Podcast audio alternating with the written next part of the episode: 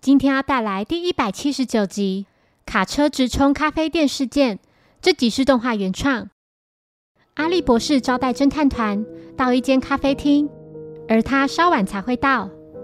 期间，柯南注意到后方座位的两名男子，他们坐在靠窗的位置。其中一名叫大原一雄，是大原公司的社长。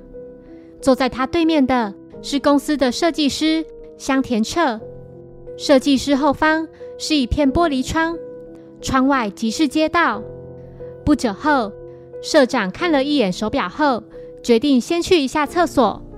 之后，元太也想上厕所，但厕所里有人，不管他怎么敲人，都无人回应。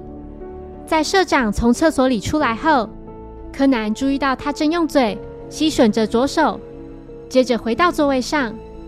刚才社长明明是惯用左手，现在却改用右手写字。此时，博士已来到咖啡厅。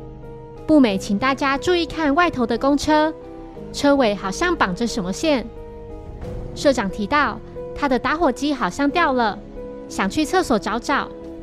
突然，一台卡车直接撞入咖啡厅。刚才坐在靠窗位置的那名设计师就这样被撞死了。警方赶到后，得知社长恰巧离开座位去厕所，才幸免于难。觉得他是福大命大，社长将名片递给警方。他的公司正好位在咖啡厅旁的坡道尽头，送快递的司机也被警方找来。稍早，他将车子停在坡道上，然后去送件。快递名叫小林次郎，他表示车子一直都是停在坡道尽头的平地上，但今天那里恰巧停着另一辆车，所以就把车子。停在前方的坡道上，他非常确定有弄好手刹车。这时，大元公司的职员赖川美智子来到现场，他着急地对社长说：“今天之内要是没有付款，对方就不会提供材料了。”柯南注意到社长又再次吸吮左手手指，就跟刚才一样。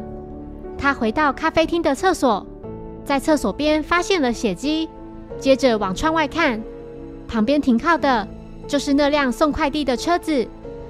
柯南推测社长在回来之前伤到了手，所以在那之后才改用右手写字。柯南来到坡道上方的公车站牌，事故发生时间为下午两点十分，而站牌上的时刻表显示，在两点零七分有一班车。光彦提到，这里是起点站，也是终点站。到达终点的车，每隔五分钟或十分钟会再次发车。柯南注意到车牌附近有个固定轮胎的木块。这时，一辆公车驶来，停靠在站牌前。柯南看到车尾绑着一条钢琴线，立刻明白事件的真相。他请博士协助自己推理，并说凶手就是社长。社长把自己的车停在快递经常停靠的坡道旁的平地上。然后邀请香田到下方的咖啡厅，为了不让他看到窗外的景象，特地让他坐在背对着窗户的座位。在两人谈话期间，社长曾离开座位去上厕所。那时元太敲了好几次门都无人回应，因为凶手当时从厕所的窗户爬出去，并到快递停靠的车子旁，把准备好的木块塞到车子的前轮下面。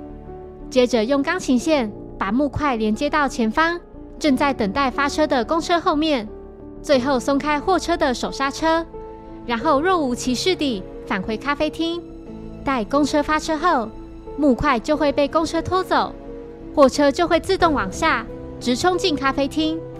证据就是凶手在用钢琴线的时候伤到了手，回到厕所爬窗户的时候留下了血迹。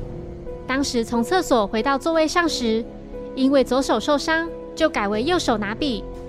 柯南趁机从凶手的车上找到了作案用的、上面沾有死者血迹的手套，证据确凿。社长认罪，并表示香甜打算跳槽离开公司。谢谢收听，如果喜欢本节目，欢迎小额赞助给我支持，谢谢。那我们下一集再见，拜拜。